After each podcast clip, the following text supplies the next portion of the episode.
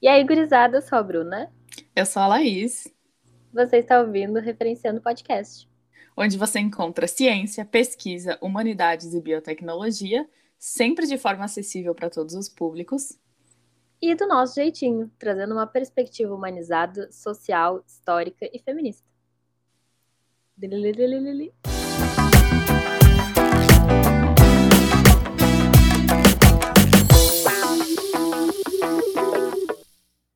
Universidade implica universalidade, e isso tem significados tão plurais quanto o próprio conceito.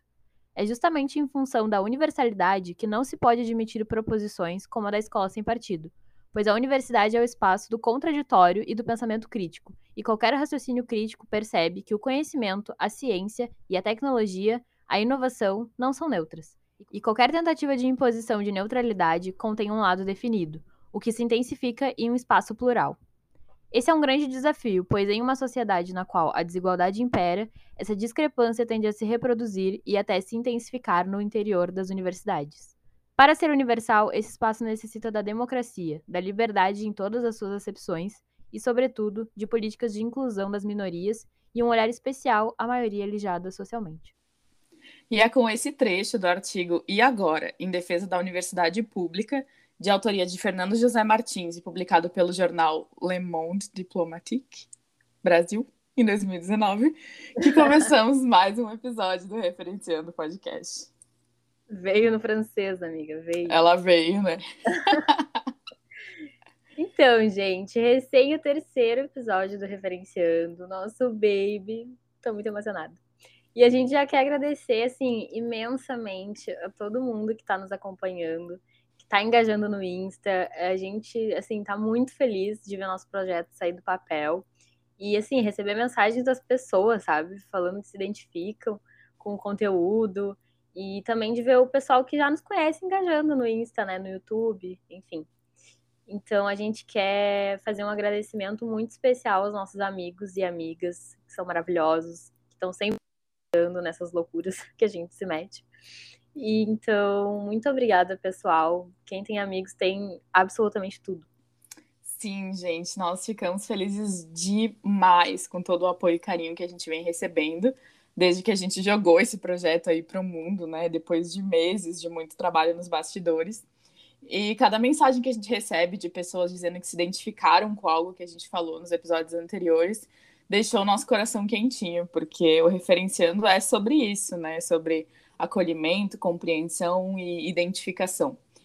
Então fica aqui o nosso super agradecimento e apreço por todo mundo que está acompanhando e nos dando gás para continuar com esse projeto.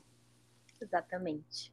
E sobre o que, que vai ser esse episódio de hoje, amiga? Caótico. então, gente, a nossa ideia era produzir um episódio que seria um, assim, Academia 101, abrangendo conceitos, né, dos mais básicos aos mais complexos e toda a burocracia que envolve a graduação e a pós-graduação. Então, basicamente, um guia prático com informações que vão ajudar vocês a navegar no mundo acadêmico. Então, a gente começou a elaborar o roteiro, definir os tópicos que a gente gostaria de abordar, reunir informações, e de repente a gente simplesmente tinha 30 páginas de material bruto para esse episódio.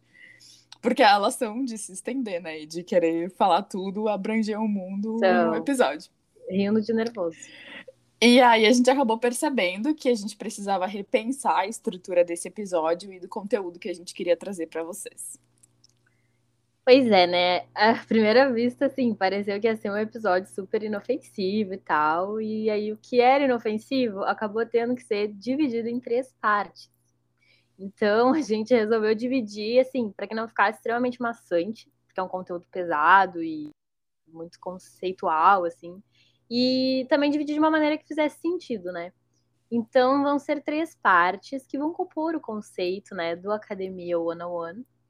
Então esse, esse episódio que vocês estão ouvindo, como vocês já viram pelo título, vai ser sobre graduação. Aí na segunda parte a gente vai falar sobre pós-graduação e na terceira, sobre órgãos de fomento e investimento em pesquisa no Brasil.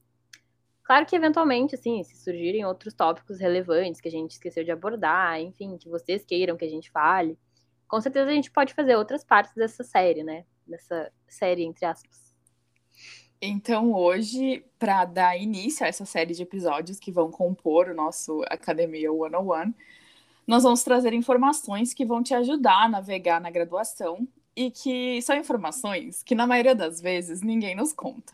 E a gente não sabe que precisa saber. E quando percebe que precisa, a gente não sabe direito onde buscar essas, essas informações.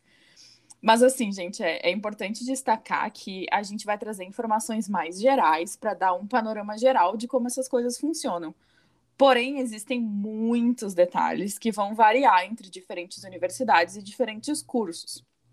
Então, a partir do que a gente vai compartilhar aqui, vocês conseguem ter um norte, uma compreensão mais ampla que vai ajudar vocês a irem atrás de informações específicas para o seu caso em particular, tá bem? E é super importante que vocês façam isso. Isso aí é importante assim frisar isso que nós duas temos experiências em universidades específicas. Então a Laís teve experiência na UFPEL, um pouco na FURG, um pouco na UCPEL, eu tive experiência na UFPEL, agora eu estou tendo experiência na URGS. Então, assim, nem sempre as informações vão bater 100% para todas as instituições, mas a gente pesquisou bastante para fazer um conteúdo assim bem democrático, que vocês possam usar como norte. E aí até a gente já falou aqui, né, que estar dentro da academia não é fácil, é complicado, tem vários, vários, várias ramificações e coisas a saber. E aí hoje a gente vai falar a partir de uma perspectiva mais conceitual, né, mais objetiva. A gente vai patentear aqui a disciplina que faltou colocar em todos os cursos de graduação, que é Exato. simplesmente o que ninguém nos ensina sobre a graduação. Então, a gente vai tentar abordar aqui tudo que um calouro gostaria de ouvir antes de ingressar na faculdade. Uhum. Eu bem sei, assim, porque no início da minha vida, na faculdade, eu não tinha ideia de onde é que eu estava pisando, sabe? E além de estar tá entrando em contato com conteúdos completamente diferentes, mais profundos, mais maçantes, é, ainda tinha que lidar com a parte burocrática, né? Porque, nossa, acho que eu, tanto eu e a Laís, enquanto a gente produziu o roteiro, a gente deve ter pensado, assim, como a gente queria que tivessem feito isso, sei lá, que a gente tivesse encontrado esse conteúdo quando a gente estava entrando, sabe? Porque Nossa, com certeza. É muito relevante, muito bom da gente saber. Não é que seja o conteúdo mais legal do mundo, ai, que delícia falar sobre burocracia da universidade, mas é uma coisa necessária. Exatamente, pública. exatamente, super necessário. E a gente preparou esse conteúdo justamente esperando que ajude outras pessoas, né, que estão nesse momento de ingressar nesse universo novo, né, que é o ensino superior. Então, a gente espera muito que, que seja útil para vocês, né? E se ajudar uma pessoa, a gente já está contente. Uhum. Então, vamos começar do excelentíssimo começo, né, amiga? Você que passou por esse processo recentemente, conta pra gente como se ingressa em um curso de graduação. Ai, vamos respirar bem fundo, pegar um, uma pipoquinha, um café, um mate, o que tu gosta de beber. E concentra aqui, tá? Respira fundo. Seguinte, para quem tá no ensino médio, ou para quem simplesmente quer iniciar a vida no ensino superior, enfim, independente da tua idade, saiba que a gente tem duas maneiras de fazer isso, tá? O famigerado Enem, tá? Aquele que todos temem, e os vestibulares. Mais uma coisa de cada vez. Bora falar do Enem primeiro. Para quem não está familiarizado com o Enem, tá? Enem quer dizer Exame Nacional no Ensino Médio. E é basicamente um exame de admissão para o ensino superior, organizado pelo INEP, que é um instituto ligado ao Ministério da Educação, também conhecido por MEC. Então, se você não sabia, fique sabendo, que isso é muito importante. Hoje, tá? Essa é a principal maneira de ingressar no ensino superior. Mas é interessante saber que o Enem não foi criado com esse objetivo. Inicialmente seria só um exame para avaliar a qualidade e o desempenho da, da, educação básica do país, tá? Mas aí, no ano de 2010, o governo do Linha, ladrão, que roubou meu coração, pôs em prática a lei do Sistema de Seleção Unificada, mais conhecido como SISU. E o SISU funciona como uma plataforma de inscrição, ou seja, o Enem é o exame propriamente dito, né, a prova que você vai prestar, e o SISU é a ferramenta que se usa para se inscrever nas universidades públicas do país. E é nessa plataforma que a gente consegue ver os cursos de graduação disponíveis, quantas vagas estão sendo oferecidas, a nossa colocação em comparação aos outros candidatos, boletim de desempenho, notas de corte, enfim, todas essas informações. Uh, então, só pode se inscrever no SISU quem fez a prova do Enem, né? Porque o SISU vai utilizar a nota do Enem para processar sua inscrição. Uh, e detalhe que qualquer pessoa pode prestar a prova, mas para entrar no sistema do SISU, a pessoa deve ter completado o ensino médio. Então, você precisa estar tá ali pronto para entrar para a universidade. Exato. Cada instituição de ensino superior prevê uma porcentagem total ou parcial de vagas, a maioria adere todas as suas vagas para a nota do Enem como forma de ingresso. Por que algumas aderem parcialmente? Porque essas possuem vestibulares próprios. Então, algumas vagas vão ser destinadas ao ingresso pelo SISU e outras para quem presta a prova específica, né, o vestibular que é promovido pela própria instituição. Uh, e assim, uma coisa muito legal do Enem, para quem tem vontade de estudar no exterior, tem essa curiosidade e tal, enfim, é o sonho de muita gente, eu acho é, é, que existem mais de 40 universidades em Portugal que admitem a nota do Enem, né, como forma de ingresso. Então, a gente vai até deixar no nosso Medium um link que explica melhor como isso funciona. Eu vou dar muitos detalhes. Uh, lá tem a lista das instituições que tem esse vínculo com o INEP, né? Então, enfim, vale muito a pena conferir se tu tem esse interesse e tal. Bom para se informar. E aí, além disso, é, existem processos seletivos, né? Ou vestibulares tanto faz, é, que são próprios de cada universidade. Então, tipo, por exemplo, FUVEST, da USP, é um vestibular da USP. Uh, a URGS também tem vestibular próprio, a UFSC, Unicamp, enfim, tem várias universidades que têm o seu próprio vestibular, tá? Mas ainda assim, todas essas instituições de ensino superior que possuem seus vestibulares próprios, elas podem usar a nota do Enem como parte da pontuação exigida para o ingresso, entendeu? Tipo, exemplo, a Unifesp usa o Enem como primeira fase do processo de seleção. Outras universidades oferecem essa possibilidade uh, de um ou outro. Por exemplo, ou tu faz o. entra pelo vestibular ou pelo SISU, mas tu pode fazer os dois. É só na hora tu tem que escolher qual deles tu quer para ingressar. E aí é desses vestibulares próprios, né, que as instituições privadas se valem para aprovar os candidatos ou não. Mas aí, antes de explicar essa parte, amiga, explique o que, é o PAS. Pois bem, uma outra porta de entrada para uma universidade, nesse caso valendo para as públicas, é o PAS, que é também conhecido como processo de avaliação seriada. Esses são processos seletivos que avaliam o estudante em três etapas durante o período em que ele está cursando o ensino médio. Então, ao final de cada ano letivo, o estudante vai realizar uma prova que é organizada nos moldes do vestibular, então normalmente consiste de uma prova de múltipla escolha e uma redação. E isso vai variar bastante entre cada universidade, né, como essas provas são organizadas. Então, por exemplo, eu e a Bruna fizemos o PAV, né, que é o processo de avaliação seriada da UFPEL, Universidade Federal de Pelotas. E no PAV você faz provas de múltipla escolha no primeiro e no segundo ano do ensino médio, e no terceiro ano você tem a prova de múltipla escolha, mais a redação. Então, isso vai variar né, entre diferentes processos seletivos e você sempre vai encontrar todas essas informações nos editais. Uh, e aí, no final do terceiro ano, né, depois de realizar todas as provas, as notas são somadas e usadas como forma de ingresso. Então, algumas, alguns exemplos de universidades que oferecem essa modalidade de ingresso são a UNB, que é a Universidade de Brasília, a UFSM, que é a Universidade Federal de Santa Maria, no Rio Grande do Sul. Também, como eu comentei, a UFPEL, que oferece o PAV. E então, detalhe, né, que não são todas as universidades que oferecem esse processo, mas é sempre bom dar uma pesquisada e ver se as universidades que você tem interesse oferecem, né, essa modalidade de ingresso. Então, fiquem atentos e usem a ferramenta da internet a seu favor. Pesquisa aí se as suas universidades de interesse oferecem esse, essa possibilidade e tire proveito de todas as oportunidades que você tiver. Tá, eu vou, vou explicitar aqui que muita gente fez o ensino médio e, e, tipo, não sabia da existência disso, e isso é uma maneira muito mais acessível de tu conseguir entrar, porque, imagina, tu só vai, vai fazer uma prova com conteúdo daquele ano, aí depois outra prova com conteúdo daquele ano. É bem mais simples e o conteúdo é menor. Enfim, aproveitem isso.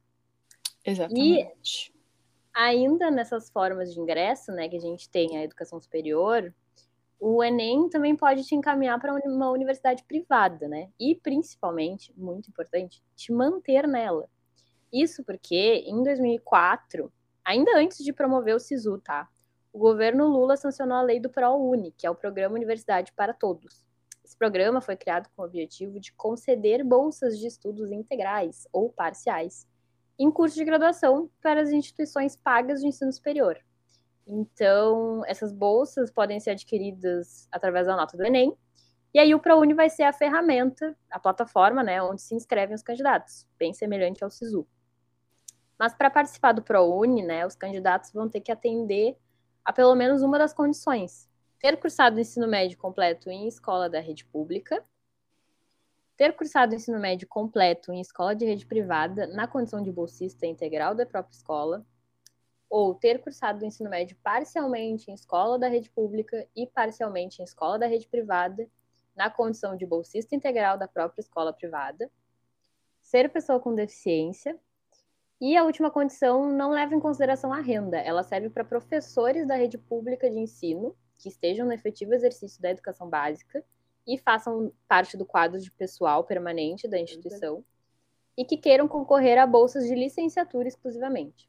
Então, para concorrer às bolsas integrais, o candidato deve ter renda familiar bruta mensal de até um salário mínimo e meio por pessoa, ou seja, cota socioeconômica.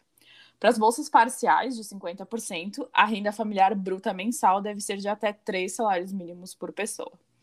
Então é importante lembrar que são realizados dois processos seletivos do ProUni por ano, um no primeiro semestre e outro no segundo semestre. E também existe uh, uma lista de espera, né, onde eles chamam candidatos para preencher as bolsas que sobraram nas chamadas regulares do processo. Além do mais, né, segundo o próprio site do ProUni, vou ler para vocês para ficar bem claro. O candidato a bolsas do ProUni não precisa fazer vestibular nem estar matriculado na instituição na qual pretende se inscrever. Entretanto, é permitido às instituições participantes do programa submeter os pré-selecionados a processo seletivo específico, isento de cobrança de taxa.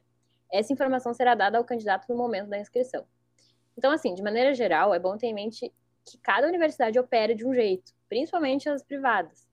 Então, essa questão do processo seletivo específico, né, se eles vão passar, isso varia bastante, tá? Mas dando uma procurada no site da própria universidade que tu quer, né, que tu tem esse objetivo de entrar, tu já acha esse tipo de informação. E antes de continuar, amiga, eu queria fazer um parênteses, né, de como o Enem foi uma ferramenta essencial para a democratização do ensino superior e para facilitar o acesso, né? Porque na época em que a única opção era o vestibular, tinha toda aquela função de você ter que viajar até a cidade em que tem a universidade que você gostaria de estudar para fazer, né, o, o processo seletivo vestibular da própria universidade. Então essa era a única maneira de você aplicar para diferentes universidades, né? Então, ah, se você quer tentar três universidades diferentes para ampliar o seu leque de possibilidades, você teria que viajar para todas essas cidades, se preparar para provas diferentes, porque o vestibular de diferentes universidades vai ter um, conteúdo, né?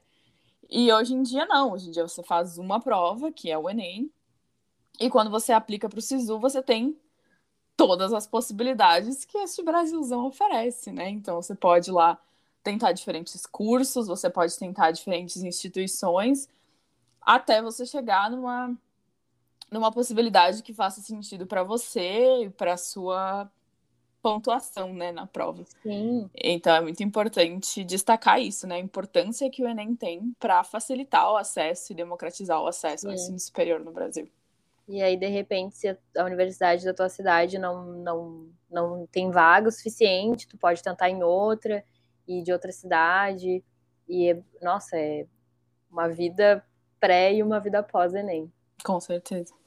E, e assim, né, essa questão do ProUni também deu muita, deu muita acessibilidade para as pessoas entrarem numa faculdade, né, e, e, se manterem nela, exatamente o objetivo do ProUni. Então, a gente tem que valorizar muito esses programas e continuar, assim, preservando eles e aprimorando, e porque é um, bem, bem precioso para as pessoas que não têm condições de pagar, por exemplo. Com certeza. uma privada, é extremamente importante a gente frisar isso, porque uhum. às vezes as pessoas dão por garantido, né? Essa questão. Exatamente, exatamente. Então fica um momento aí de questionamento, né? O governo que você apoia, apoia a educação superior, o ensino público, o acesso à educação da apoia população do seu país? Diz que essa universidade é, bal, é balbúrdia? Balbúrdia, é. Pois então, né? Fica aí um momento de reflexão, né? Uma militadinha. Enfim. Fora Bolsonaro. E nessa vibe de programas muito necessários de inclusão ao ensino superior, como o SISU e o ProUni, temos também o FIES, que é o Fundo de Financiamento ao Estudante de Ensino Superior. E esse programa ele vai financiar a graduação na educação superior de estudantes matriculados em instituições não gratuitas.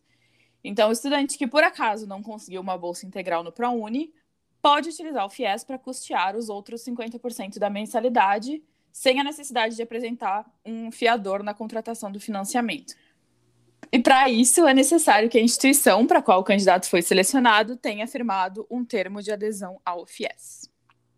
Agora, amiga, vamos falar sobre cotas, um tema super importante para quem está ingressando e que com certeza não é abordado o suficiente. Então começa contando pra gente o que é a política de cotas. Bueno, bueno. As cotas são políticas afirmativas implementadas pelo governo para tentar, assim, dar aquela amenizada, né, nas desigualdades sociais que a gente sabe que estão na nossa volta, como se fosse uma reparação.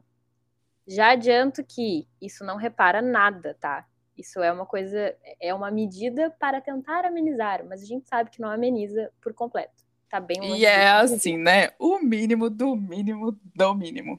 É o mínimo, e assim, ninguém gostaria que existissem cotas, porque acredito que ninguém gostaria que existissem desigualdades para serem reparadas. Exatamente, amiga. Ninguém gostaria que existisse uma razão pela qual cotas são necessárias. Então, elas são necessárias, mas elas não deveriam existir para sempre, porque a gente deveria conseguir reparar, né? Enfim. Então, são políticas afirmativas implementadas pelo governo. E aí, até para quem tem esse discursinho uh, negativo a cotas, né?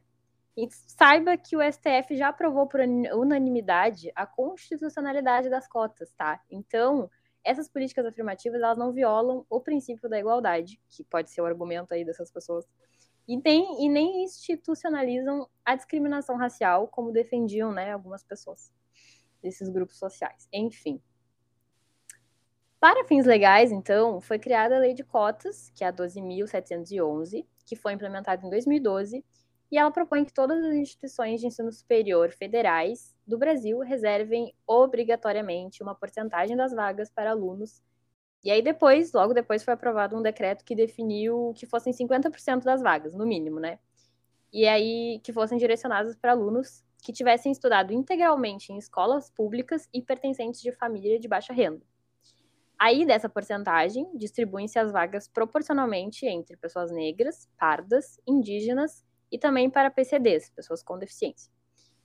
E aí tudo isso, né, de maneira gradual, gente, obviamente, porque infelizmente é, é impossível que isso aconteça de um dia para o outro. Então isso foi acontecendo aos poucos. Pequenas vitórias, não é mesmo? Lembrando que o estudante não precisa estar dentro de todos esses grupos ao mesmo tempo para ter o benefício.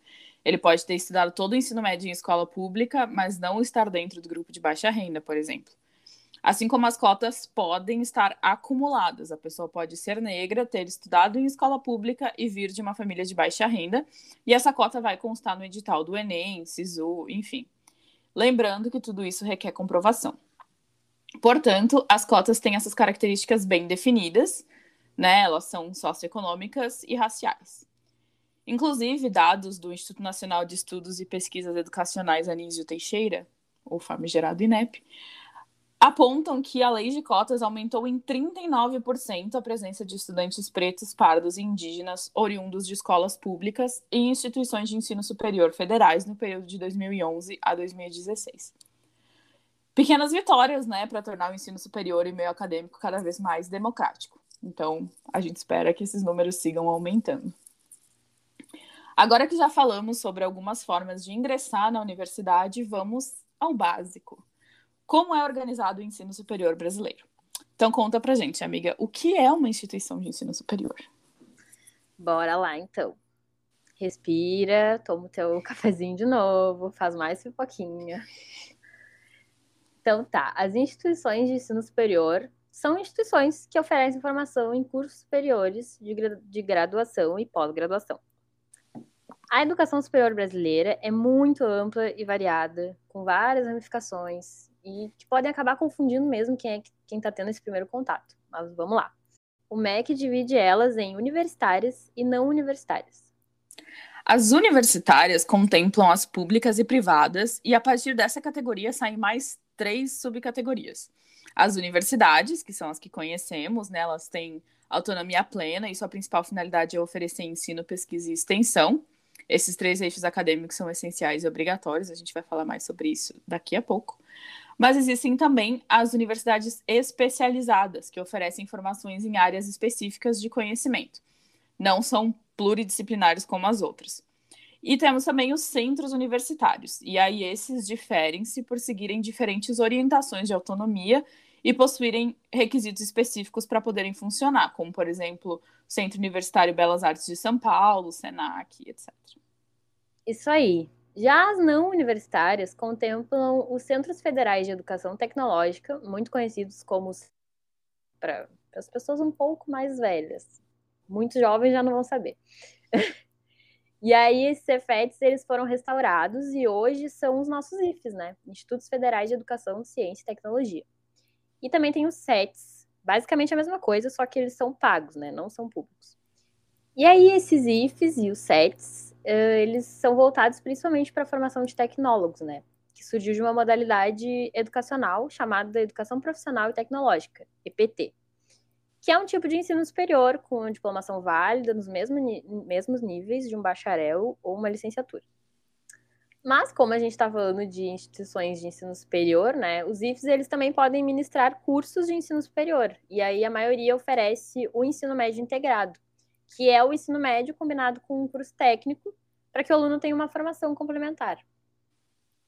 Além desses, as não universitárias prevêem as faculdades integradas e as faculdades isoladas. As integradas são igualmente instituições de ensino superior, públicas ou privadas, com propostas curriculares em mais de uma área do conhecimento. Então, vão ter o regimento unificado e vão ser dirigidas por um diretor-geral. E elas podem oferecer cursos em vários níveis, sendo eles de graduação, cursos sequenciais e de especialização, e até mesmo programas de mestrado e doutorado. As faculdades integradas compreendem vários cursos, mas não precisam obrigatoriamente desenvolver pesquisa e extensão como as universidades. Por exemplo, a gente tem a FISMA, que é a Faculdade Integrada de Santa Maria. Já as isoladas têm praticamente a mesma finalidade das integradas, são vinculadas a um único mantenedor e têm administração e direção isoladas. Então, para simplificar, dar uma resumida assim, usando uns conceitos mais comuns, porque assim, não dá para decorar isso tudo. Universidades, tá? Que a gente tem, que são as, instituições cuja atividade e fim são o ensino, a pesquisa e a extensão, né? Em todas as áreas do conhecimento humano. Já os centros universitários são instituições de ensino em todas as áreas do conhecimento humano, não sendo obrigadas a desenvolver pesquisa. Enquanto os institutos são instituições de ensino, pesquisa e extensão que não cobrem todas as áreas do conhecimento. As faculdades são instituições de ensino que não cobrem todas as áreas do conhecimento humano também e não são obrigadas a desenvolver pesquisas também. São mais focadas em determinadas áreas, como saúde ou exatas. Enfim, mais ou menos isso, que é bom saber. Agora, passando para uma questão assim muitíssimo importante, que é pouquíssimo falada, que eu até consigo entender o motivo de não atrair muita atenção. Assim, mas num país como o Brasil, é preciso que a gente tenha essa noção. É preciso que a gente saiba pelo menos o mínimo desse tópico, tá? Amiga, como as instituições se mantêm financeiramente? A esfera pública é composta pelas instituições de ensino superior federais, estaduais e municipais. Então, elas são mantidas pelo poder público, respectivamente pelos governos federal, estadual e municipal. No segmento privado, uh, abrange instituições diferentes, como as confessionais, as filantrópicas e as particulares. Com exceção das particulares, elas não possuem fins lucrativos. As particulares, que buscam fins lucrativos, passaram a funcionar por uma lei autorizada em 1999. E a partir disso, elas respondem ou prestam contas como entidades comerciais. Portanto, quanto à sua administração, as instituições de ensino superior privadas não são vinculadas ao poder público, enquanto que as públicas são. E, consequentemente, isso nos leva à questão do financiamento. As públicas não serão pagas, e sim financiadas. Então, conta pra gente, amiga, de onde podem vir esses recursos. Então, esses recursos podem vir uh, de recursos federais mesmo, provenientes do MEC, uh, então do orçamento, a Receita Federal, que para quem não sabe, a Receita Federal ela é toda a arrecadação do dinheiro público, basicamente, que a gente dá para o governo, né, indiretamente. Então, esse dessa Receita Federal vai ser feito um orçamento uh, da esfera da educação, da saúde, enfim. E aí, do orçamento da educação, uma parte do dinheiro vai para o MEC, uma parte ou toda, não tenho certeza, tá? Vai para o MEC, e aí o MEC vai repassando para as universidades federais, para os institutos, enfim. Tudo que for da esfera federal da educação. É, aí tem os recursos estaduais e municipais, provenientes dos respectivos governos, arrecadações estaduais de amparo à pesquisa, recursos privados, famílias ou empresas que fazem doações, alunos que pagam mensalidades, enfim. E os recursos provenientes do governo podem ser repassados às universidades através das agências de fomento, como a Coordenação de Aperfeiçoamento de Pessoal de Nível Superior, que é a CAPES, e o Conselho Nacional de Desenvolvimento Científico e Tecnológico, que é o CNPq. E aí, esses dois, tá, são bem importantes e vão ser explicados no terceiro episódio da nossa série, Academia One on One. E aí também tem a FINEP, né, Financiadora de Estudos e Projetos. Além de, obviamente, as arrecadações de impostos, taxas e tributos da população geral.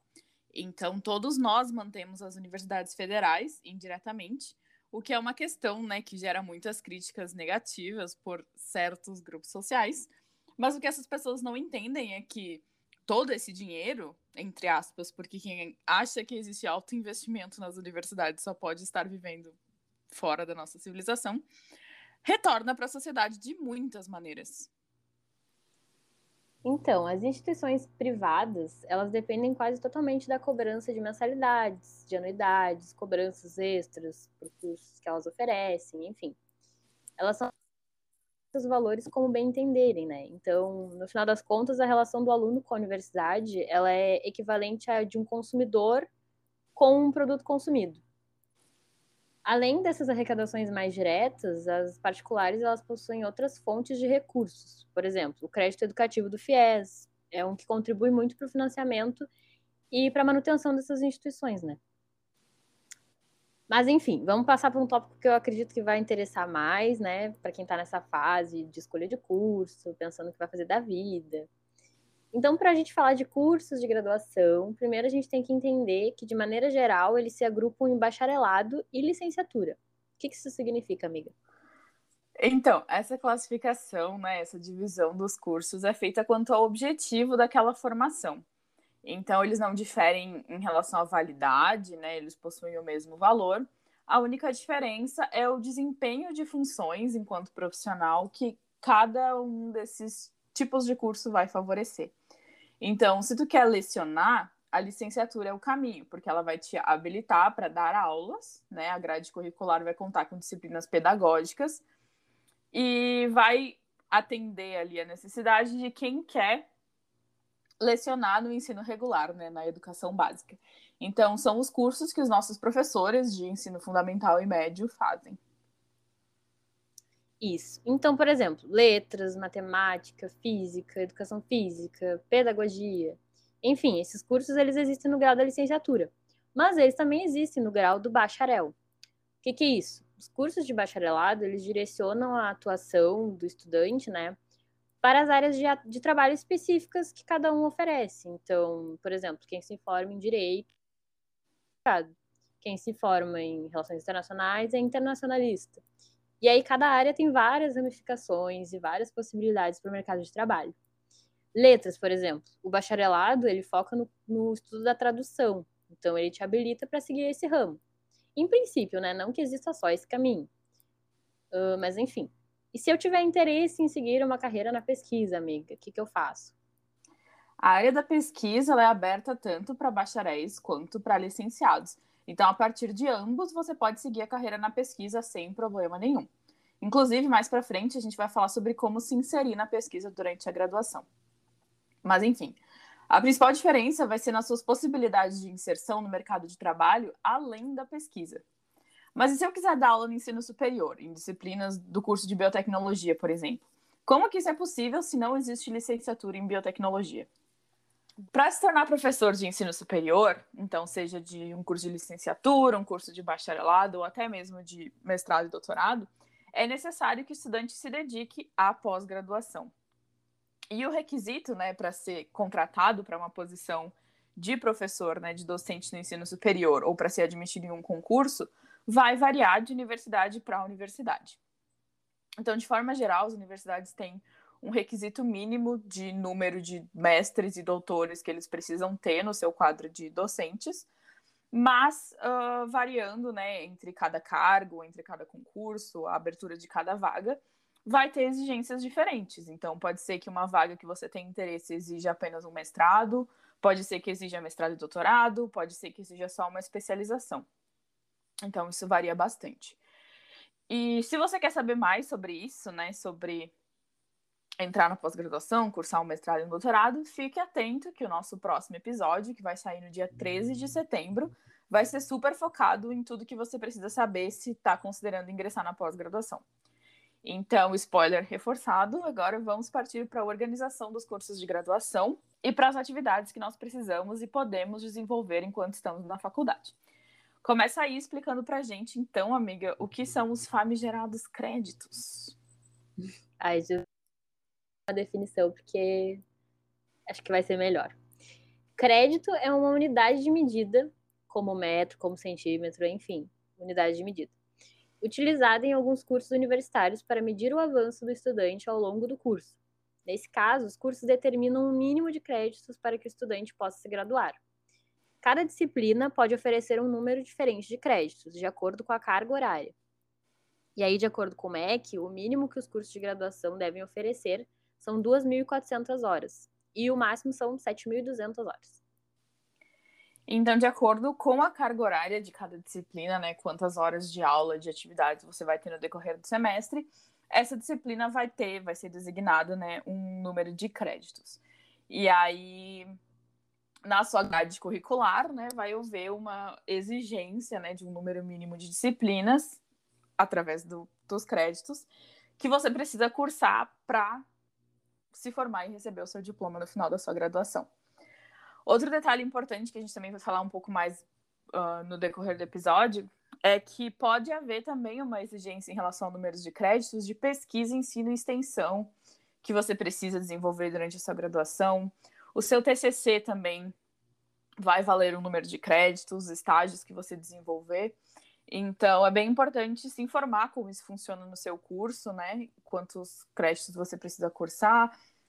E falando em disciplinas, né, de forma geral, existem dois tipos de matérias que a gente vai ter contato durante a graduação, que são as obrigatórias e as optativas. Cada curso, como eu comentei, vai ter um requerimento em relação à carga horária e, consequentemente, o número de créditos que você precisa cursar de cada um desses tipos para que você possa se formar. E isso vai compor a grade curricular do seu curso. Então, começa contando mais sobre isso para a gente, Bru. Então, os cursos de ensino superior, eles são compostos por dois tipos diferentes de disciplinas, como a Laís falou, optativas e obrigatórias. E elas vão compor a grade curricular do aluno, né? O conjunto e a organização dessas disciplinas, elas vão resultar numa matriz curricular que é responsável por qualificar o aluno numa determinada área, que é a que ele escolher, né? E as, as diretrizes curriculares nacionais, que são os, os, né, os responsáveis por selecionar e definir esse projeto pedagógico de cada curso, né? Os, os conteúdos que vão ser passados, enfim. As obrigatórias, então, como o nome já prevê, né? São as disciplinas que vão estar lá no teu currículo, como as principais a serem cursadas. E aí, sem ter completado elas com uma nota mínima, tu simplesmente não te forma. Então, o aproveitamento delas é muito importante para a formação do aluno, né? E é preferível, né, até as universidades recomendam que tu curse elas na sequência estabelecida na matriz curricular padrão, apesar de isso não ser obrigatório. E aí, assim, dica de amiga, que eu recomendo fortemente que vocês façam isso. Sigam essa sequência e façam pelo menos todas as obrigatórias daquele semestre, tá? Porque cada disciplina obrigatória, isso aqui é muito importante para tudo e presta atenção. Cada disciplina obrigatória que tu completa vai desbloqueando, digamos assim, outra disciplina. Porque para cursar X disciplina do segundo semestre, tu tem que ter feito Y do primeiro. Como num videogame mesmo, tá? Um nível vai desbloqueando o outro. E isso aí se chama pré-requisito. Então, uma cadeira uh, X ela é pré-requisito para outra que tu vai cursar no próximo semestre. Então, se, se tu parar, se tu não estudar, se tu não fizer uma cadeira específica que é obrigatória, ela não, tu não vai poder cursar outra, e aí isso vai trancar todo o teu curso. E vai ser um caos. Exatamente. Eu apoio essa mensagem. uh, já as optativas, elas são disciplinas que são ofertadas pelo seu próprio curso, que fazem parte da grade curricular, mas que você pode escolher quais delas você quer cursar até atingir o número mínimo de créditos exigidos. Então, você vai ter um número de opções de matérias ofertadas a cada ano ou semestre pelo seu curso, e você vai optar por se matricular nas que fazem sentido para você, que você tem interesse, enfim. As disciplinas optativas são de livre escolha do aluno regular, para fins de enriquecimento cultural, de aprofundamento ou atualização de conhecimentos específicos que vão complementar a sua formação acadêmica. E elas também podem ter pré-requisitos. Então, quando vocês estiverem planejando as suas grades, escolhendo as disciplinas que querem cursar, Tenham isso em mente. Ah, e outro detalhe é que você também pode cursar disciplinas em outros cursos, se você tiver interesse, e aproveitar esses créditos como disciplinas optativas. Como isso funciona a nível burocrático, em questão de matrícula e autorizações necessárias, vai ser muito específico da sua instituição, mas com certeza você consegue informações na secretaria do seu curso. Eu fiz duas disciplinas no curso de psicologia durante meu último ano de graduação e foi uma experiência muito legal para sair da caixinha mesmo, sabe? Aprender assuntos que me interessavam a partir de um olhar diferente e ver como outros cursos funcionam de forma diferente. Então, é sempre legal sair da bolha e ver que existem outros jeitos de fazer as coisas. Então, é algo que eu super recomendo se faz sentido para você. Mas não só de disciplinas é feita a experiência da graduação. No Brasil, o ensino superior ele é baseado em três pilares, né? Ensino, pesquisa e extensão. Inclusive, o artigo 207 da Constituição Brasileira estabelece a indissociabilidade desses três eixos. E tu com certeza já ouviu essas três palavrinhas por aí que eu sei, mas agora vamos entender o que, que elas significam. Ensino abrange atividades de transmissão de conhecimento dentro do ambiente acadêmico. Então, vai incluir aulas teóricas e práticas, atividades de monitoria, e até mesmo projetos destinados à organização de eventos acadêmicos, científicos dentro das universidades, que são muito legais de se participar. Deixo aqui o meu, meu parêntese. Já a extensão é baseada na ponte entre a universidade e a sociedade em geral. Então, o que é classificado como atividade ou projeto de extensão vai ter esse caráter de promover interações entre a academia e a comunidade, levando conhecimento acadêmico para além dos muros da universidade e beneficiando a população de alguma forma. As clínicas escola, em que estudantes de curso da área da saúde oferecem atendimento para a comunidade, são consideradas atividades de extensão, assim como projetos que visam a organização de palestras e aulas que levem à comunidade o conhecimento em áreas de interesse. Por exemplo, durante a minha graduação, eu participei de projetos que visavam promover o conhecimento sobre genômica de equinos para criadores de cavalo, o que também caracteriza extensão. Mas agora vamos falar de pesquisa. E durante a graduação, você pode e deve, aquelas bem pouco parciais, explorar a pesquisa científica na sua área através do que chamamos de iniciação científica.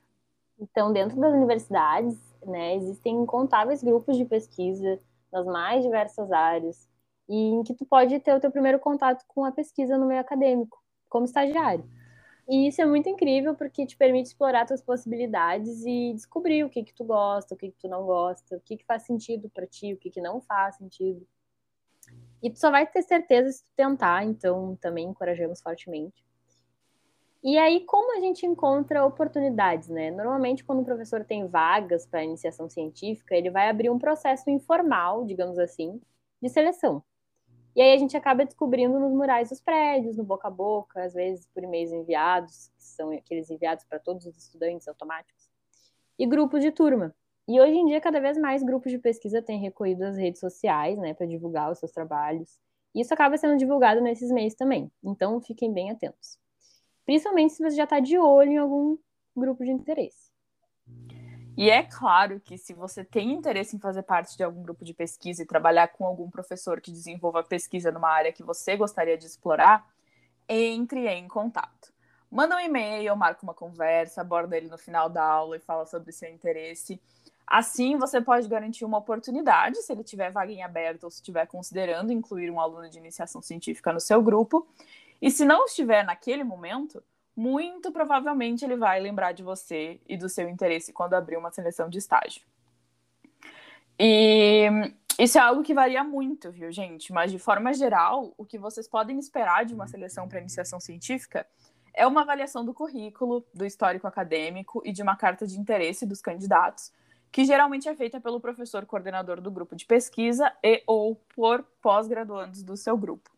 Em alguns casos, podem existir pré-requisitos, como que algumas matérias específicas já tenham sido cursadas ou que você esteja cursando a partir de X semestre. E aí, de forma geral, esses documentos eles vão ser avaliados e alguns ou todos os candidatos vão ser chamados para uma entrevista para que você possa se apresentar e falar sobre você, sobre seus objetivos. E a partir daí vão ser escolhidos os alunos aprovados. Ah, e é importante destacar que a seleção de alunos para projetos de ensino e extensão pode seguir o mesmo modelo. A participação em projetos de pesquisa e até mesmo de extensão e ensino pode ser voluntária ou remunerada, né? Isso normalmente é informado já na divulgação do processo seletivo. Também existe a possibilidade de tu ingressar em um projeto sem remuneração, mas o coordenador pode acabar conseguindo alocar recursos para pagar você no decorrer da sua participação. A remuneração para esses projetos é chamada de bolsa e, de forma geral, vem de recursos destinados às universidades pelos órgãos de fomento para essa finalidade. O valor pode variar entre universidades e dependendo do órgão que financia sua bolsa especificamente, mas de forma geral é de 400 reais mensais.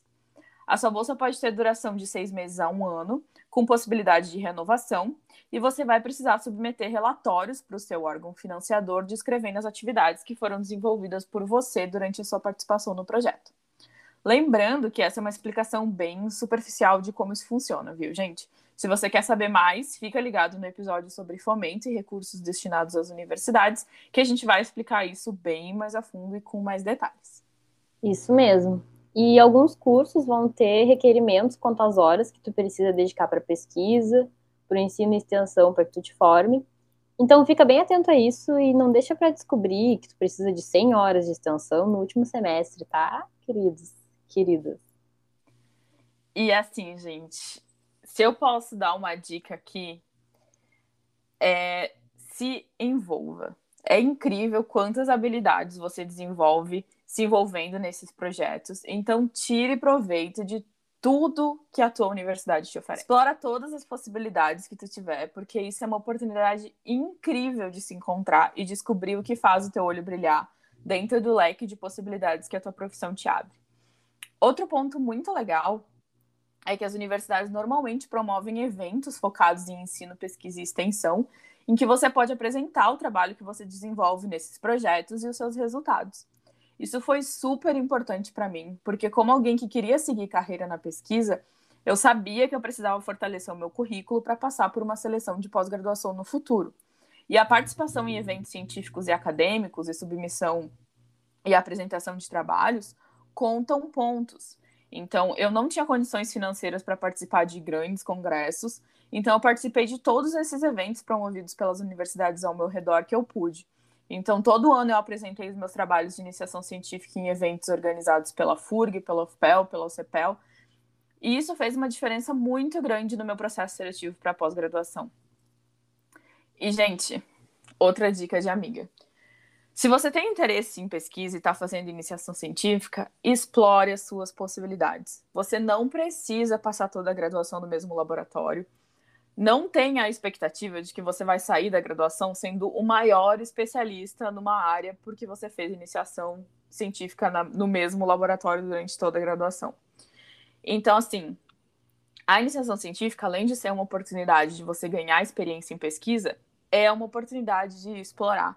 Então, se você tem interesse, nossa, eu acho que eu gosto de pesquisa na área de biotecnologia vegetal, mas eu também gosto de células-tronco, mas eu também gosto da parte de oncologia molecular, não sei exatamente o que quero. Gente, explore. Faça estágio em diferentes laboratórios. Tentem diferentes coisas, porque vocês, como a Bruna comentou, vocês não vão ter certeza do que vocês gostam se vocês não experimentarem diferentes coisas. Então, usem esse momento para isso. Depois, no mestrado, no doutorado, se pesquisa é o que você quer para sua vida, você vai ter todas as oportunidades para se especializar num campo. Então, usem a iniciação científica com sabedoria, tá? Então, dica aqui de quem já passou por isso e chegou no doutorado é: explorem, tentem coisas diferentes vale muito a pena. Depois vocês vão olhar para trás e vão ter a certeza de que vocês escolheram o caminho certo para vocês. Então, reforço. Explorem tudo que a sua universidade e até mesmo as universidades ao seu redor têm a oferecer. Exato, amiga. É bem importante falar disso, de se envolver mesmo, porque vou dar, tipo, agora da minha experiência é, no direito, que como eu falei já no primeiro episódio, é, eu não, eu não tinha muito essa noção, essa, essa perspectiva, esse, esse pensamento de, de me envolver. Eu estava tão assim desiludida e com questões em relação ao meu se eu estava feliz ou não naquele curso, que eu acabava que eu não, eu acabei não experimentando muitas coisas. E eu até falei que eu ia nas semanas acadêmicas e eu não prestava atenção, eu não eu tive a oportunidade de apresentar trabalhos no, no CIEP, né? Mas eu não não levei à frente o trabalho. E talvez isso tivesse feito diferença, sabe, no meu, no meu processo de descobrimento. Mas eu acho que é uma coisa que ah, foi necessário eu passar. E aí agora, na letras, né, que eu tô, graças a, a minha decisão e tal, não a Deus, mas a minha decisão, eu tô bem feliz com a minha escolha. E, cara, eu tô pegando o que tiver para eu me envolver, eu tô me envolvendo, sabe? Eu e, e, assim, uma dica, outra, outra dica é conheça tudo sobre o teu curso. O curso que tu escolheu, vai lá e olha os cronogramas dos professores, que eu, eu não olhava pelo menos plano de aula quando eu estava no direito, eu cagava pro plano de aula. E hoje eu vejo que faz uma diferença absurda. Conheça o plano de aula de cada disciplina que tu vai fazer. Faz uma lista das suas leituras que tu tem que fazer, das, pelo menos das básicas que tu precisa, porque assim, se tu, principalmente se tu vai fazer um curso semestral, não tem como tu ler tudo, todo, todas as leituras principais e as leituras complementares, não tem como. Mas assim, faz uma lista básica do que tu precisa ler, tenha visualmente assim o, o conteúdo que tu precisa estudar, sabe? Antes de tu de fato pegar para estudar, conheça cada cadeira que tu vai fazer e, para tu não, não ter surpresa, sabe? Eu acho hoje em dia eu acho tão importante. Eu não sei como é que eu sobrevivi a três anos de direito sem me planejar. Planejem-se, pelo amor de Deus. Hoje eu tenho listas das minhas leituras, eu tenho planejamento semanal do que, que eu tenho que saber para aula tal, o que está pendente. Cara, isso faz muita diferença e tu olha de outra maneira pro curso, tu, tu vê que faz mais sentido, sabe? Tu vai pegando o negócio nas coxas, assim, tu não. Tu fica muito perdido. E em relação, assim, a estágio, que é uma coisa que a gente tinha comentado um pouco antes, é, eu não sou da, dessa, dessa área, né, de biológicas, enfim, de laboratórios, então o que, que era em questão do, do direito, assim, era tu ir para órgãos públicos e tentar um processo seletivo, tem vários bem remunerados no direito, né? Tem o direito, acho que é uma exceção que tem bastante estágio que, que paga bem. Mas eu tive muita dificuldade, acredito que, que alguém vai se identificar, eu tive muita dificuldade de encontrar estágio. E olha que tem muito a oferecer, porque eu não sabia, assim, eu não sabia me apresentar numa entrevista de estágio, eu não tinha essa experiência. E isso conta bastante, sabe? Então, Hoje em dia tem várias contas de Instagram que, que te ajudam nisso, que te dão dicas. É, eu vou até indicar uh, o arroba na promotoria, que é uma ex-colega minha que, que faz uh, esse conteúdo e ela já deu umas dicas, é mais, né, mais focado para a área do direito.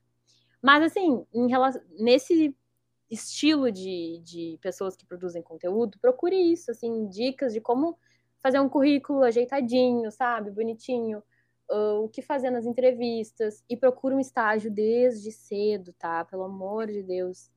Se tu não vê o que o teu curso vai fazer, o que o teu curso te proporciona na prática, tu vai te frustrar, porque teoria tá de teoria, fica muito no campo da imaginação e tu não tu fica sem noção do que, que é aquilo no dia a dia. Então, procura a prática o máximo que tu puder. Te atira nas seleções, sabe? Foda-se, um grande foda-se se, se necessita de. Ah, requisito tá no, sei lá, 15 semestre. Te atira, faz igual, não interessa. Eu já vi gente no direito que tá no primeiro ano, que não sabe nada de nada, conseguir estágio, que o pré-requisito era tu tá no quinto, no terceiro semestre. Eu já vi isso acontecer. Isso é muito possível se tu ir atrás. Então vai atrás. E assim, não fique com preguiça, porque eu tinha preguiça e eu via um monte de gente conseguir estágio ao meu redor, estágios muito legais, que eles aprendiam muito. No, sei lá, no segundo ano já sabiam fazer petição, por exemplo. Eu não sabia fazer nada, absolutamente nada. E aí eu consegui um estágio muito legal, que eu adorei é, que eu não era na. Olha que ironia, não era nada sobre direito meu estágio, era basicamente um serviço de secretária, mas que pelo menos eu, para mim, eu tinha esse, essa, esse sentimento de que eu estava fazendo alguma coisa. E eu ganhava uma bolsa, que também não é nada ruim, né? Ganhava uma bolsinha ali, uma remuneraçãozinha. Então, pelo menos para tu ter uma primeira experiência, sabe? Te joga nas coisas e não tenha medo de que eu passei vergonha nas entrevistas, né? Não tenha medo de passar vergonha, isso vai acontecer. E, e assim, é essa dica mesmo, se envolva e vá atrás das coisas, das informações. Fique sabendo das coisas, procure as coisas. Não espere ninguém te dizer, ninguém comentar contigo, ai, sabe aquele negócio lá, muito legal? Cara, não, vai tu descobrir as coisas que a tua universidade proporciona, porque isso vai fazer muita diferença. E falei horrores aqui. É sobre isso, né, amiga? É Foi para isso. isso que a gente criou um podcast. Exato. Eu acho que tem dois pontos assim que eu queria muito reforçar que olhando para trás assim fizeram uma grande diferença para mim. O primeiro é o que a Bruna falou, assim, o estágio vai ser a tua maneira de explorar o que vai ser o resto da tua vida, entendeu? Então, sentar numa cadeira, numa sala de aula e ouvir teoria o dia inteiro não é o, não vai ser o teu trabalho, não é assim que tu vai exercer a tua profissão. Então é muito importante que a gente explore oportunidades que façam com que a gente conheça o que é a nossa profissão, sabe? Então, na biotech é muito forte nessa questão da iniciação científica, justamente por ser um curso extremamente voltado para pesquisa. E então comecei a fazer iniciação científica no segundo semestre da faculdade. E foi ali que eu aprendi o que um biotecnologista faz, o que é a rotina de um biotecnologista. E foi ali que eu vi que era aquilo que eu queria fazer. Imagina você cursar quatro, seis anos de um curso de graduação para chegar na hora de exercer essa profissão e você ver que você odeia aquilo que você não quer fazer aquilo pro resto da sua vida, sabe? Não que existam, não que seja muito tarde para mudar de caminho, mas você tem a possibilidade de explorar o que é o mercado de trabalho e o que é o exercer a sua profissão enquanto você está na graduação. Então, explore, tente, se joga e descobre o que, que, o que, que a tua profissão te oferece, sabe? Até porque quando a gente escolhe um curso de graduação, a gente não tem noção do que são as possibilidades dentro do mercado de trabalho. Então, use o período da sua graduação para entender isso, para saber, bom, quais são as minhas possibilidades de me inserir no mercado de trabalho, o que eu posso fazer, como eu posso exercer a minha profissão. Não, assim, não consigo explicar o suficiente o quanto isso é importante.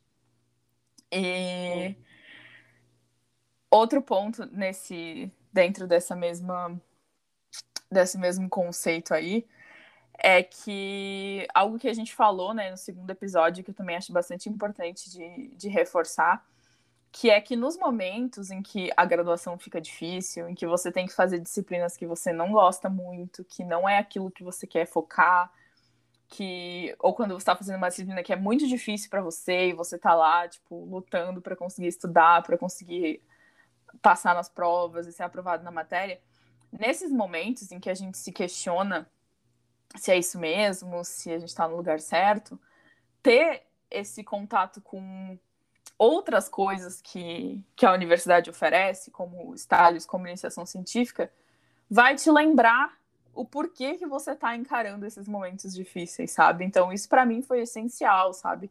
Quando eu estava fazendo disciplinas que eram difíceis para mim, ou que eu não curtia tanto assim, eu lembrava do meu estágio, eu pensava na hora que eu estava lá na bancada fazendo meus experimentos e lembrava, sabe? Não, eu tô vou passar por isso porque eu tô no caminho certo, porque é isso que eu quero fazer pro resto da minha vida, sabe? Então, também é uma forma de manter as suas prioridades nos lugares certos, assim.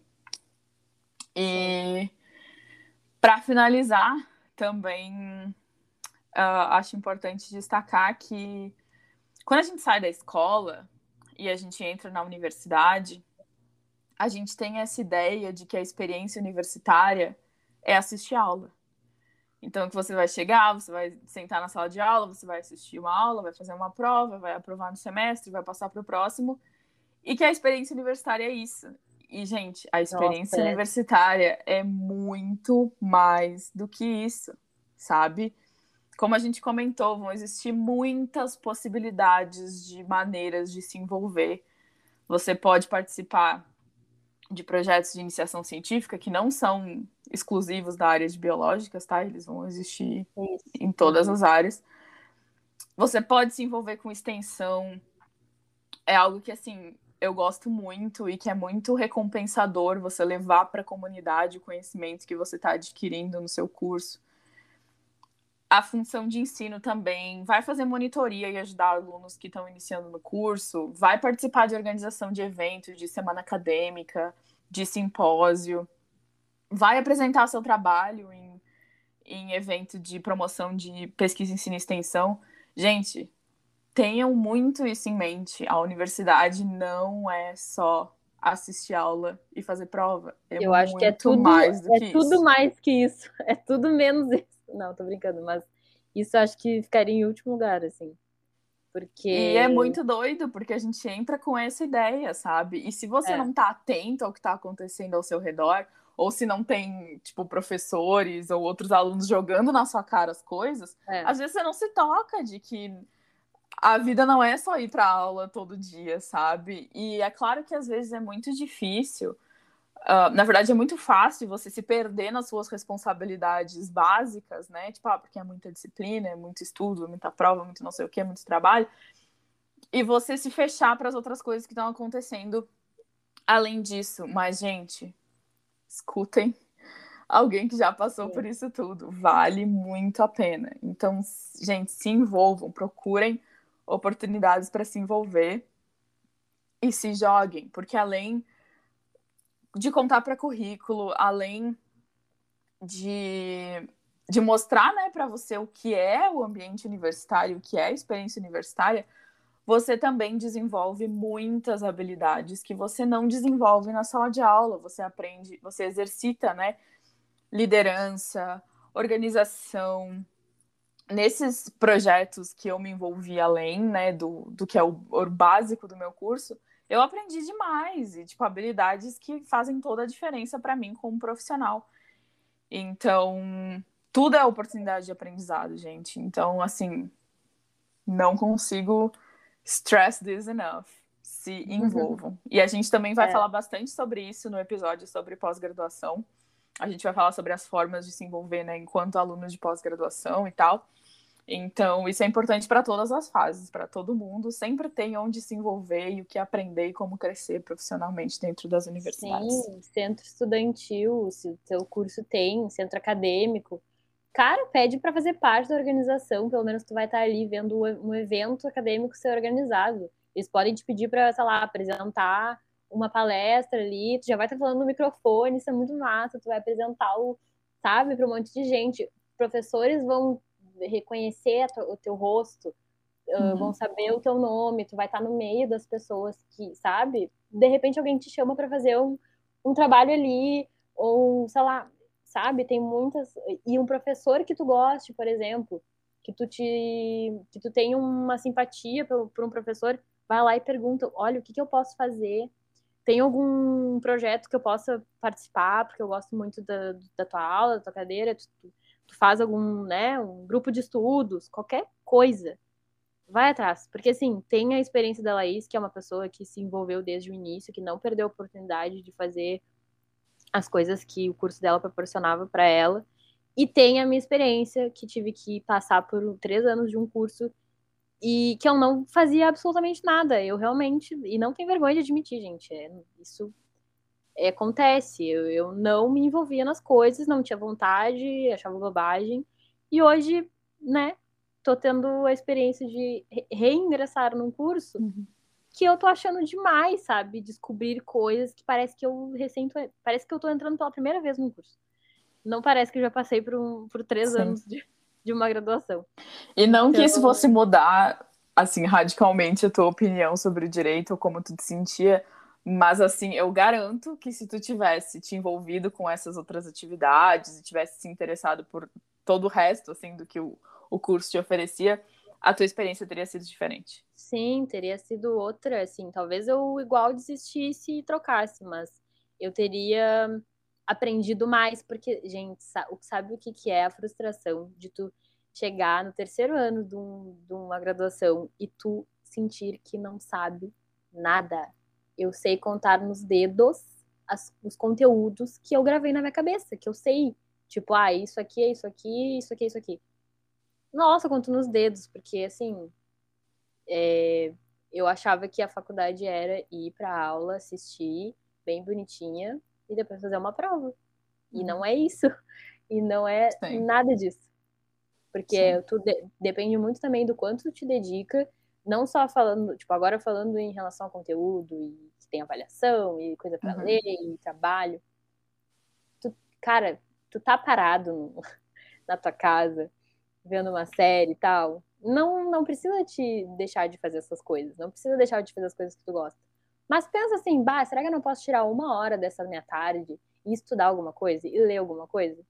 Não fica de preguiçoso, pelo amor de Deus, porque tu poderia ter, pelo menos a tua tarde livre, tirar uma ou duas horas no máximo para ler alguma coisa, para ver um vídeo, sabe? Ter um momentinho de estudos para tu te situar no que que tu tá fazendo. Isso pode ser muito idiota para quem é muito estudioso e para quem leva a faculdade a sério, mas é que isso era uma coisa, sabe, que eu um struggle meu uhum. antigo, que hoje eu tô mudando bastante. Eu tô bem mudada. Sim. Mas pode ser que muita gente se identifique com isso, sabe? É, quem é sabe não vem aí um episódio sobre organização de estudos e como se planejar. Sim, e... exatamente. É. Pode ser que pode ser que venha. Pode ser que venha aí. Porque eu, particularmente, nunca fui das pessoas organizadas, eu não me planejava. Eu, às vezes, chegava no dia de fazer sei lá o que, nem sabia que tinha trabalho. Sei lá, sabe? Tipo, uhum. tentava. Tentava, mas não ia. E aí existem vários métodos, existem maneiras diferentes que uh, funcionam para cada um. Não é todo mundo que vai funcionar com o mesmo método, sei lá. Com certeza. Mas enfim, vamos, a gente está se estendendo. Então, amiga, vamos encerrar os devaneios, essa sessão devaneios aqui, com as nossas referências, né? Então, lembrando que todo final de episódio do Referenciando, a gente traz aqui algumas referências, né, de conteúdos que a gente consome, que a gente gosta e que a gente gostaria de compartilhar com vocês. Então, começa aí, amiga, lança a tua referência de hoje. Tô até abrindo o meu Instagram, porque hoje vou, vai ser uma coisa leve, uma coisinha leve e uma coisinha mais, assim, em relação à produtividade. É, o primeiro Insta, eu vou indicar dois Instas, tá? O primeiro é Colo Virtual, o nome, muito fofinho. É, ele é administrado pela Sofia Oliveira, ela é baiana, cara, é um Insta cheio de textinhos fofos e alguns tapas na cara. Sempre uh, bom, né? Tem uns quotes, assim, umas frases maravilhosas. Uh, ele é todo fofinho e tem textos muito bonitinhos também. É muito bom para tu, sei lá, tá num, num momentinho de descontração, sabe? Uhum. Ao invés de ver bobagem no Instagram, vai ver um Instagramzinho assim, sabe? Fofo. Fofucho. Arrasou, amiga. E o segundo é o arroba escreva underline melhor da Bruna Hamersky ou Amersky, desculpa se eu falei errado o nome. Mas eu vou até ler o, o que está escrito na bio dela. É uma página criada para disseminar os meus aprendizados acadêmicos, mais ou menos na nossa vibe, né? E ela fala bastante, faz conteúdos assim, em relação a esse mundo da escrita acadêmica. Ela dá várias dicas. Um, sabe, por exemplo, preciso, preciso publicar artigos para ser um bom profissional. E aí ela, sei lá, ela faz vários conteúdos bem incríveis, assim, sobre escrita científica, formatação, tipo, das coisas técnicas até coisas mais conceituais. E, enfim, vale muito a pena ver o Insta dela. É um conteúdo bem relevante, assim, sabe? Massa, então é isso que eu tenho recomendar hoje. E tu, amiga? Manda tua ref. Então, a minha referência de hoje também é uma conta no Instagram. Olha só, se a gente tivesse combinado, não tinha saído perfeito que é a conta do Laboratório de Genética do Comportamento da UFSC. Então, é lgc.ufsc. E esse laboratório ele é coordenado pelo professor Jason Visídio. E eles fazem um trabalho de divulgação científica, assim, muito incrível e impecável, gente. Sério, o conteúdo deles é muito legal. Eles falam bastante sobre a pesquisa que eles desenvolvem no laboratório. Também trazem conceitos de biologia celular, de genética, com posts assim lindos, super bem feitos. Eu simplesmente adoro consumir o conteúdo deles. Então, se você tem interesse em biologia celular, genética, genética do comportamento, corre lá, segue eles e acompanha o conteúdo muito bacana que eles estão produzindo lá. E lembrando que todas as referências, né? Tanto essas que a gente mencionou agora, como absolutamente todas as fontes que a gente consultou enquanto a gente trabalhava no material, né, que a gente trouxe aqui no episódio de hoje, estão disponíveis no nosso Medium. Então, você consegue acessar digitando no seu navegador medium.com/barra referenciando podcast. Ou se você for no nosso Instagram, arroba referenciando podcast, você clica na, lá no link da nossa bio e vai ter uh, um linkzinho para ir para o nosso blog. E aí lá você consegue conferir todas essas referências, links e, enfim, tudo que tudo que a gente mencionou aqui durante esse episódio. Exatamente. A gente normalmente conclui também com um spoiler do próximo episódio, mas a gente, na verdade, já deu spoilers dos dois próximos episódios, né? Já então, deu. lembrando que os próximos dois episódios vão seguir né, essa série que nós batizamos carinhosamente de Academia 101. Então, o próximo focado em pós-graduação, em como todo esse mundo funciona, e depois sobre financiamento, órgãos de fomento, como que é como ocorre o investimento ou a falta de investimento em pesquisa no nosso Brasilzão. Gente, muito obrigada por ouvirem até aqui. Aguardem pelos próximos episódios, porque assim, esse conteúdo, modéstia à parte, está muito relevante. Uma utilidade pública, que eu, eu queria muito que tivesse um desse, né, à minha disposição há uns três anos atrás. E é isso, a gente vai ficando por aqui. Sigam a gente nas nossas redes sociais. E até mais. Um beijo. Beijo, galera. Até a próxima.